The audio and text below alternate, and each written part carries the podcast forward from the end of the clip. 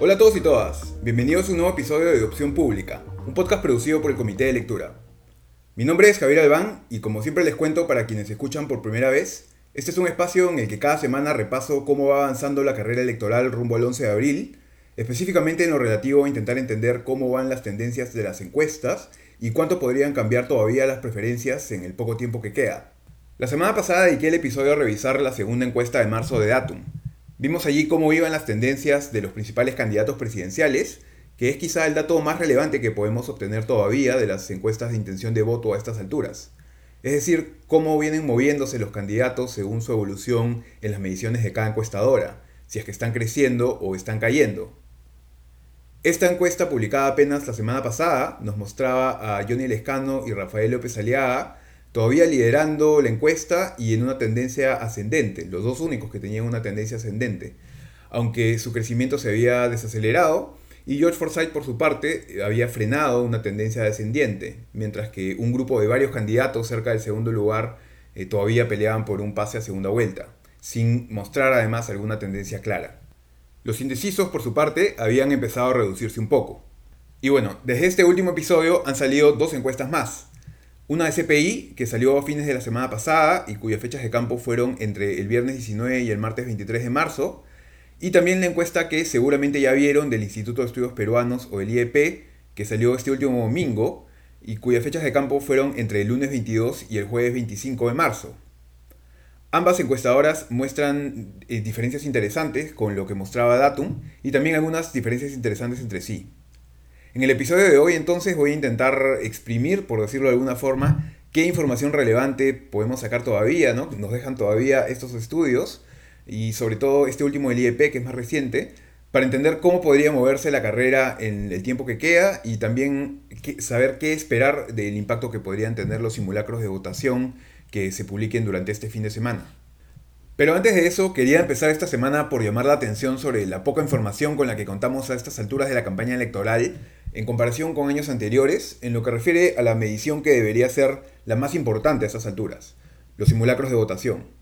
Como les he contado varias veces, los simulacros son mediciones más precisas que las encuestas de intención de voto, pues no se le pregunta directamente a un encuestado qué opción elegiría mostrándole o dictándole algunas opciones por teléfono, sino que se recrea el escenario de votación tal y como sería el mismo 11 de abril, se le otorga a las personas encuestadas una cédula de votación que es igual o muy similar a las que se utilizarán el día de la elección, y se le permite marcar una casilla de forma secreta. De hecho, la razón por la que no se pueden hacer simulacros más temprano es porque se necesita que la OMPE haya determinado ya el orden en el que aparecerán los candidatos en la cédula, pues esto también puede tener una influencia. El encuestado aquí no puede responder que no sabe por qué candidato votar o que no elige ninguno, sino que debe marcar por alguna opción o votar blanco viciado. Esto permite que tengamos una mejor idea sobre cuál podría ser la inclinación final de los votantes, incluso de los indecisos. Y además, el hecho de que sea secreto reduce la posibilidad de que el encuestado no responda sinceramente por vergüenza. Se aprecia mejor, pues, si es que existe o no un voto oculto por algún candidato o candidata. Para que se hagan una idea, para fines de marzo de 2016, ya se habían publicado en total seis simulacros de votación de las principales encuestadoras que participaron durante esa campaña. Dos de Ipsos, dos de CPI, una de Datum y una más de GFK. Y luego, cada una de esas encuestadoras publicó un simulacro más en la primera semana de abril, que fue el último simulacro publicable, sumando en total 10 simulacros durante la campaña. Este año, en cambio, solo hemos visto un simulacro en todo marzo, frente a los 6 de marzo pasado, que fue el que vimos de Ipsos hace un par de semanas. Y lo siguiente que veremos de cada una de las encuestadoras eh, en lo que queda de la campaña será su último estudio publicable, que ojalá incluya simulacros, pero tampoco es seguro, al menos no en todos los casos. Podría darse que terminemos entonces esta campaña con 5 simulacros en total o incluso menos. Y a eso hay que agregar que no todos los simulacros son comparables entre sí, pues son realizados por distintas encuestadoras con distintas metodologías. Mi impresión es que este año ha habido menos financiamiento para las encuestas por dos razones sobre todo. Primero, por la crisis económica generada por la pandemia, que además ha elevado los costos logísticos de organizar un simulacro de votación en todo el país con la metodología que les he explicado. Y lo segundo es el hecho de que quienes suelen financiar estos estudios son medios de prensa escritos. Y actualmente, como se sabe, este tipo de medios está pasando por una situación económica complicada a nivel global desde antes de la pandemia como consecuencia de que la gente ya no compre mucho periódicos impresos, sino que lee más noticias en Internet. Y el costo de la publicidad en Internet es mucho más barato que la publicidad que se vendía en los diarios impresos, lo que ha devenido en que los diarios tengan mucho menos ingresos de los que tenían antes. Y al ser los diarios impresos los que financiaban las encuestas en el Perú, eh, es probable que esto haya tenido algún impacto indirecto también. Quería destacar este tema porque me parece un aspecto muy relevante y que no se está discutiendo lo suficiente. Estamos enfrentando la elección más impredecible en décadas con relativamente muy poca información. Y recordemos que las encuestas son las que permiten que los electores en una democracia coordinen a gran escala y puedan votar de forma estratégica. Esta semana, en el podcast Siempre en Campaña de Diego Salazar, aquí en el Comité de Lectura, Diego nos planteaba que este año sería más difícil que los votantes logren determinar si votar por su candidato favorito en primera vuelta será estratégico o no.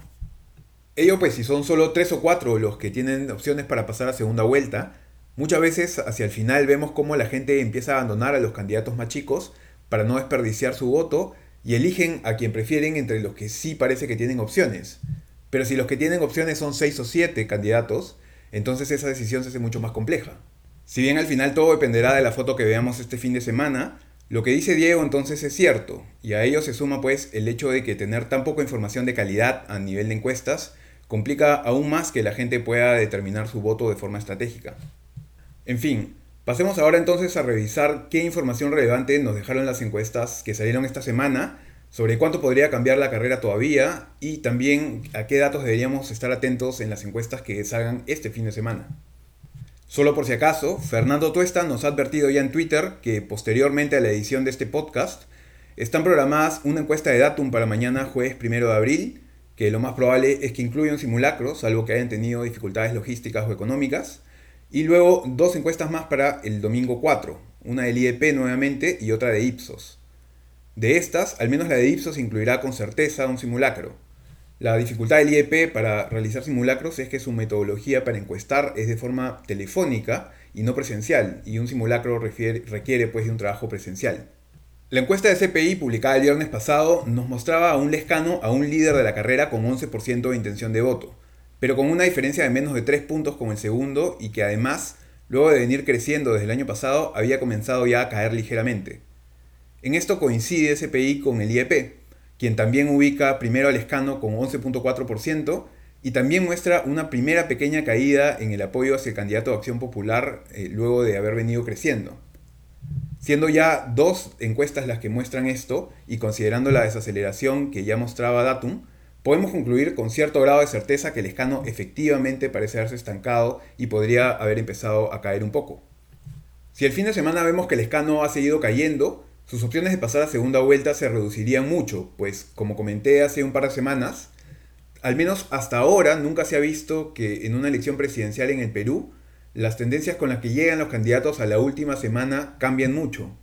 Si venían subiendo, normalmente siguieron subiendo, aunque de forma menos acelerada quizá, pero siguieron subiendo durante la última semana. Y mientras, quienes venían cayendo normalmente siguieron cayendo también durante los últimos días. Lescano era hasta hace solo una semana quien se mostraba con la mejor proyección para pasar a segunda vuelta, pero hoy ese escenario ya cambió. Ahora el candidato de Acción Popular tendrá que redoblar sus esfuerzos si aún quiere mantenerse competitivo en la lucha por un cupo a la segunda vuelta. Pero bueno, luego del escano es que empezamos a ver diferencias relevantes entre los números que muestran CPI y el IEP. CPI, por su parte, que nuevamente es un estudio de fecha previa al último del IEP, colocaba en segundo lugar a George Forsyth eh, con 8.1%, mientras que el IEP ubicaba segundo a Rafael López Aliaga con 9.7%. Según CPI, Lupe Aliaga cayó dos puntos desde su medición de inicios de marzo, cuando se ubicaba en el tercer puesto para esa encuestadora, hasta en quinto lugar en esta última encuesta. El IEP, en cambio, nos muestra que López Aliaga no cae, sino que solo se estanca y mantiene su segundo lugar desde inicios de mes, según esta encuestadora, creciendo solamente 0.2 eh, puntos porcentuales. Lo que esto sugiere entonces es que parece claro que el crecimiento de López Aliaga se habría detenido, cuando menos, por lo que el impacto que pueda tener su campaña durante estos últimos días podría ser determinante para ver cómo es que llega este candidato a la foto que veremos en el fin de semana y finalmente en consecuencia para cuál termine siendo su posición en las encuestas. Pues incluso quienes toman su decisión final sobre por quién votar recién en la última semana tomarán en cuenta sin duda qué es lo que diga la última foto publicable antes de tomar su decisión. Si el candidato de Renovación Popular mostrase una tendencia descendiente el fin de semana, su situación se volvería muy complicada. Les decía también que CPI coloca en segundo lugar a George Forsyth con 8.1% y el IEP por su parte ubica al mismo candidato en el cuarto lugar con 8.2%. Aquí se vuelve sin embargo relevante esto que les digo sobre que a estas alturas más importa ver las tendencias que las posiciones relativas de cada candidato. El que un candidato aparezca en segundo o en cuarto lugar con una diferencia menor al margen de error con respecto a los otros candidatos no es tan importante como el revisar si es que este candidato está creciendo o cayendo en los últimos sondeos. Y en este aspecto, CPI y el IEP sí coinciden con respecto a Forsyth, pues ambos registran que luego de meses de caída, el candidato de Victoria Nacional habría detenido esa tendencia e incluso podría haber empezado a recuperar algo de terreno. Si Forsyth confirmase una tendencia positiva en las encuestas de este fin de semana, se colocaría en una posición muy expectante para pasar a segunda vuelta. Pero si continúa estancado, sus chances van a depender enteramente de qué números y tendencias muestra el resto. Y si más bien empieza a caer, su panorama también podría complicarse mucho, como ocurriría en realidad con cualquier candidato que aparezca con una tendencia descendente en las encuestas que saldrán este fin de semana. Además de los tres candidatos mencionados, el único otro que muestra un movimiento relevante en la encuesta de CPI es Pedro Castillo, quien se ubica en el séptimo lugar aún, pero habiendo crecido hasta 4.3% desde el 1.7% que tenía en febrero. En esto coincide el IEP, que también ubica séptimo a Castillo, pero con un crecimiento similar. Entre el segundo lugar que ocupa Forsyth en CPI y el séptimo de Castillo, esta encuestadora ubica a Keiko Fujimori, Verónica Mendoza, Rafael López Aliaga y Hernando de Soto, sin que ninguno, además de López Aliaga, muestre tendencias relevantes hacia arriba o hacia abajo. El IEP, por su parte, luego el segundo lugar que le otorga a López Aliaga, ubica a Verónica Mendoza, quien en esta encuesta sí muestra un crecimiento de 2.6 puntos porcentuales respecto de la que se hizo dos semanas antes, quizá producto de que el IEP hizo su estudio de campo luego del debate de América TV en el que Mendoza tuvo una participación destacada. En, cambio, la encuesta del CPI fue hecha días antes. Mendoza llega a 9.6% desde el 7% que tenía a inicios de mes, aunque en febrero ella tenía 8.9% de intención de votos según el IEP, por lo que no puede hablarse tampoco de una tendencia ascendente que sea muy clara. Si este fin de semana vemos a Mendoza crecer aún más en los números del IEP y mostrar eh, una buena posición además en el simulacro de Ipsos, entonces la candidata de Juntos por el Perú tendría muy buenas chances de pasar a la segunda vuelta. Aunque si no se confirma esa tendencia ascendente, igual que en el caso de Forsyth, la suerte de Mendoza dependerá de cómo se ubique el resto. Detrás de Mendoza, el IEP ubica en cuarto lugar a Hernando de Soto, con 8.5%, siendo este el único candidato que crece por encima del margen de error en menos de dos semanas, y pese a no haber participado en ese debate de América TV en el que le fue bien a Mendoza. La posición de, de Soto, que muestra el IEP, aunque en esto no coincide CPI, lo ubica como el candidato que aparentemente más venía creciendo hasta antes de los debates en el Jurado Nacional de Elecciones de esta semana. Y, por supuesto, también en su caso, si De Soto lograse mantener una tendencia positiva en las encuestas de este fin de semana, se colocaría en una posición muy expectante en la batalla por la segunda vuelta. Detrás de, Soto en el IEP aparece Forsyth, sobre quien ya comenté, y en sexto lugar figura Keiko Fujimori, aunque sin una tendencia muy clara. Y tras ella figura Pedro Castillo en séptimo lugar, como les comenté antes. En cuanto a los indecisos, estos parecerían haber empezado a reducirse un poco según la encuesta del IEP, aunque en CPI no mostraban un cambio muy claro.